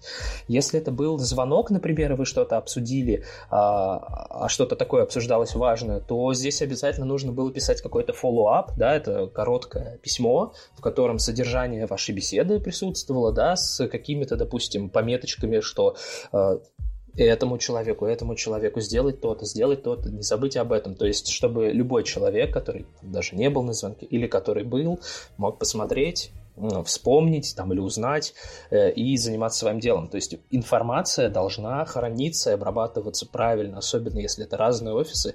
Переписка важно. И только в почте или а, task-трекерах, там, Jira, там какая-то, да, Confluence, mm-hmm. а, никаких а, мессенджеров, никаких созвонов здесь, если это что-то такое долгоиграющее, масштабное. Ну, в смысле, мессенджеры и созвоны, они тоже должны быть, но фиксировать информацию через почту. Это прям незыблемое правило. Фоллоуапы, адженда, это когда ты, допустим, собираешь людей для того, чтобы что-то обсудить, и тебе нужно составить, скажем, некоторую программу, чтобы mm-hmm. понять те топики разговора, да, расшарить со своими коллегами а, или с тобой шарили, соответственно, ты так ознакомься, мы будем обсуждать то-то, то-то и то-то. Все, и ты уже представлял, да, к чему надо быть готовым, что ты можешь спросить, о чем вообще будет вестись разговор. Время нужно беречь, экономить, потому что в конечном счете это деньги, это определенные риски и так далее. Поэтому, когда ты знаешь, когда ты что-то зафиксировал,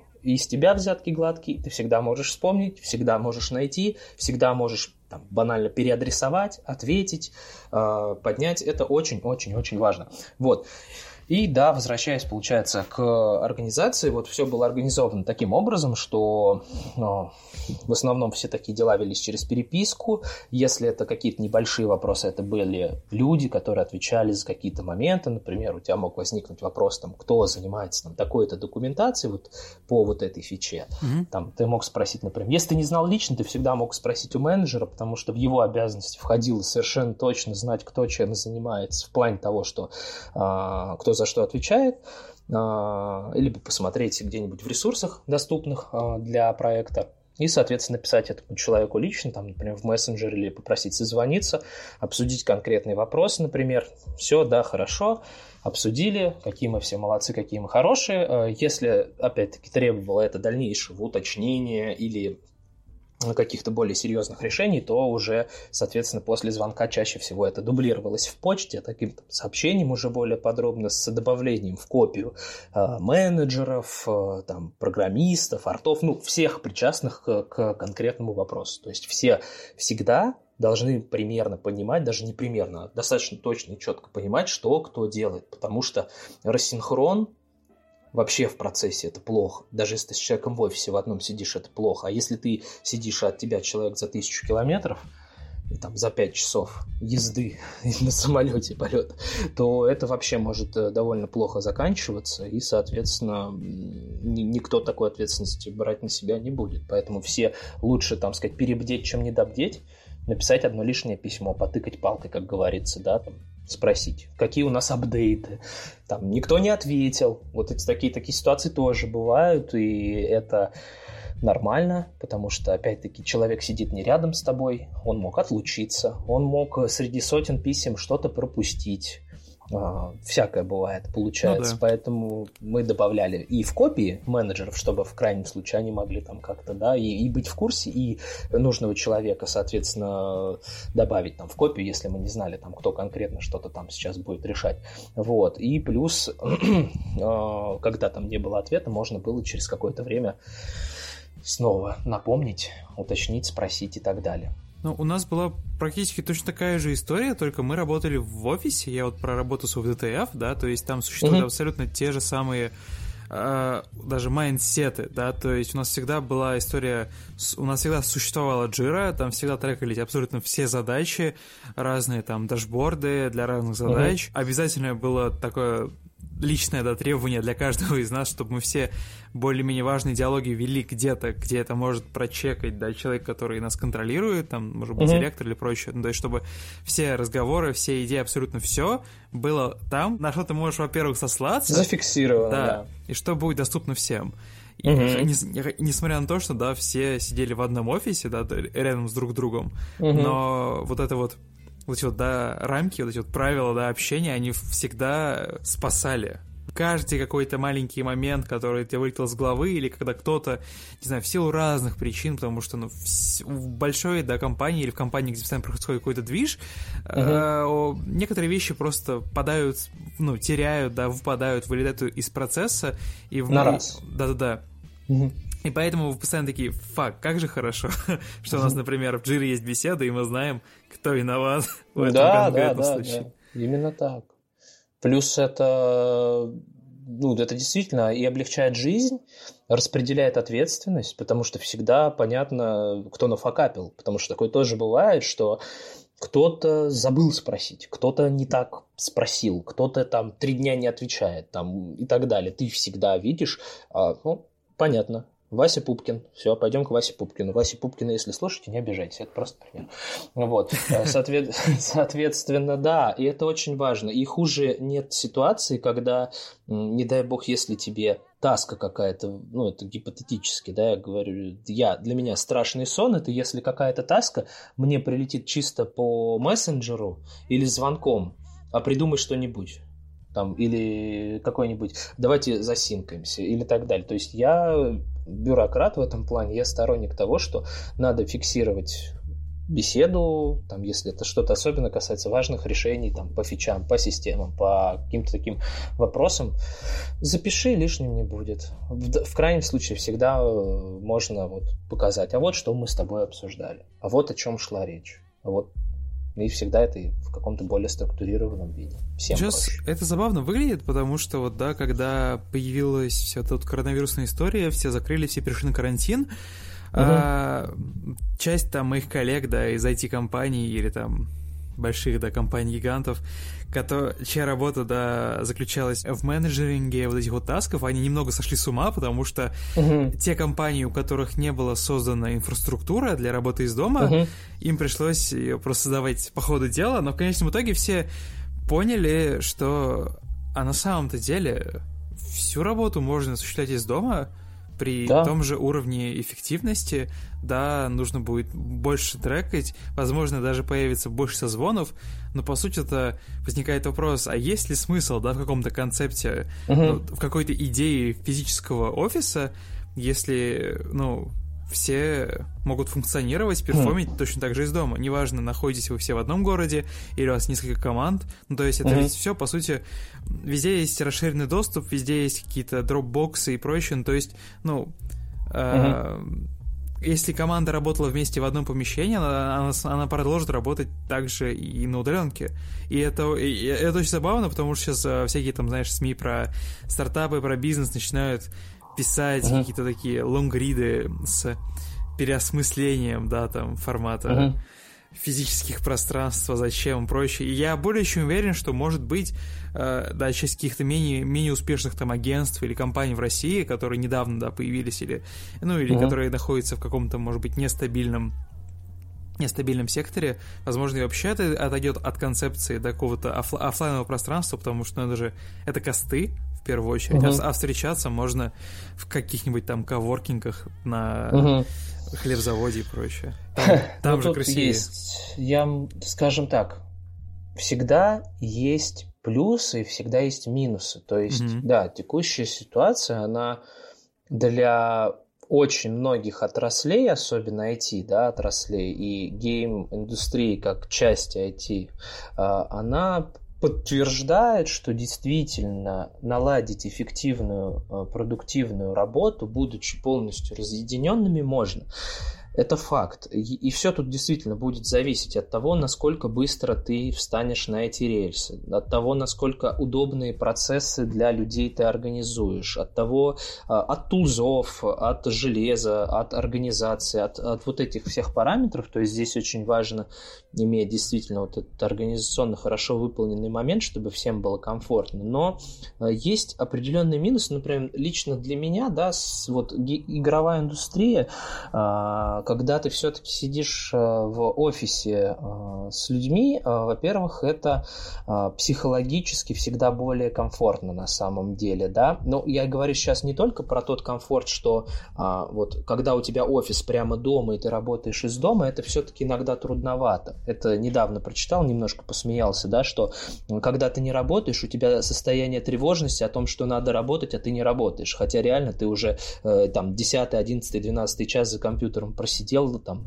кофе глотнул и продолжаешь что-то делать дальше, и у тебя там глаза краснющие. Я говорю больше про социализацию, про общение с не только как со специалистами, да, если это нормально, хорошо, хороший коллектив, то твои коллеги становятся твоими приятелями, друзьями, товарищами, вы общаетесь, вы проводите вместе время, угу. вы лучше друг друга понимаете, поэтому, честно говоря, те команды, которые до кризиса, да, вот я назову этим словом, а, сидели в одном офисе и работали вместе и общались, им легче психологически работать разъединенно, потому что они с этими людьми уже знакомы, они друг друга знают, они как-то уже организовались и притерлись. Здесь хорошо иметь тогда такой момент, что да, тогда можно встречаться отдельно, и обязательно нужно это делать, все равно так или иначе личное общение это всегда прекрасно. Формальное или неформальное личное общение, mm-hmm. оно это очень здорово. Собраться всем вместе, даже просто а, выпить кофе, пиво, я не знаю, там, а, сходить в боулинг, обсудить что-то неформально, или наоборот, по работе а, возникла необходимость, вам нужно собраться,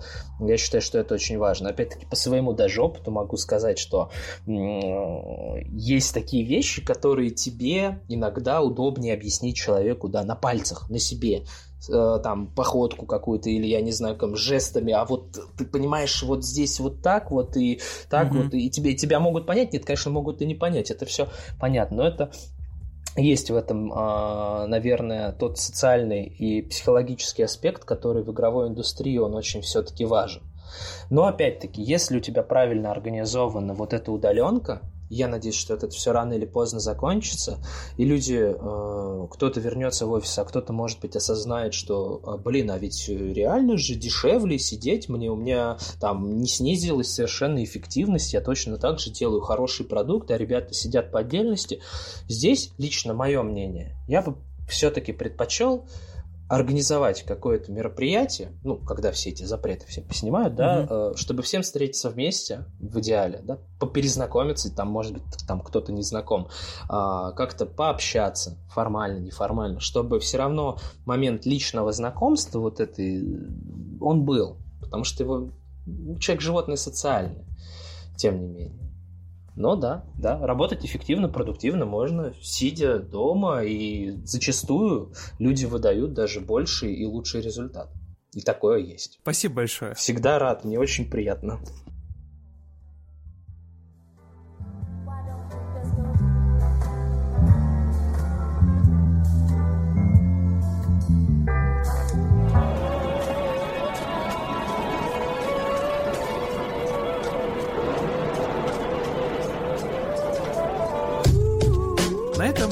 Заканчиваем наш седьмой выпуск. Надеюсь, вам все понравилось, было комфортно, удобно, и вы хорошо провели время. Народ, у нас маленький социальный опрос. Пожалуйста, если вам не сложно, напишите в комментариях, где вы нас слушаете, то как вы слушаете на наш подкаст, каким образом это работает. Вы слушаете нас, пока вы работаете, пока вы учитесь, или просто берете, включаете и ни на что не отвлекаетесь, слушайте наши мелодичные голоса. Изучаем паттерны вашего медиапотребления. Как вам такой, такой разгон? Давайте еще раз напомню, что вы можете слушать нас на всех площадках, которые доступны, но также теперь мы есть Google подкастах и Spotify. Давайте просто перечислю. SoundCloud, iTunes, ВКонтакте, Google, Spotify, CastBox, YouTube. И это еще RSS feed, который просто берете, вставляете в ваш подкастоприемник и слушайте нас там, где вам удобно. Артемий, все бы недели были такие, как вот та, которая, да, произошла. Мне очень нравится обсуждать игры, и я надеюсь, что на следующей неделе мы уже сможем поговорить о игре, которую анонсируют 12 мая. Будет большой какой-то анонс в рамках э, конференции Summer of Gaming. Как минимум об этом написал Килли. И у меня, короче, такая, такое предположение. Либо Hitman, либо Spider-Man 2. За что голосуешь? На что ставишь? Я поставлю на Хитмана, потому что Mm, ну Insomniac, да, да, да. Insomniac же делает Ratchet Clank, разве нет? Ну, давай я просто ради спортивного интереса поставлю на Spider-Man 2, а на следующей неделе уже поговорим о том, что произошло и как это вышло. Народ, седьмой выпуск подкаста XYZ заканчивается. Мы с Артемием уходим работать, потому что сейчас разгар рабочей недели, нужно быть продуктивными и не ржаветь. Э, с вами был Дима Борисов, это я, Говорящая голова номер один, Артемий Леонов, это ты? Это я. А почему, слушай, почему ты всегда говоришь Артемий Леонов, типа, во всяких передачах, которые я смотрел, люди друг друга, типа, говорят, это был Дима Борисов, Артемий Миллионов, пока-пока. Давайте, да, давайте устроим голосование в комментариях. А, давайте устроим голосование комментариев в том, как, мы будем, как нам друг друга презентовать дальше. Подкаст же должен расти и развиваться. Ага. И мы пошли работать. Хорошего дня, не ржавейте. Да. И увидимся на следующей неделе в четверг. Пока, народ. Всем пока. Baby, sunshine, baby.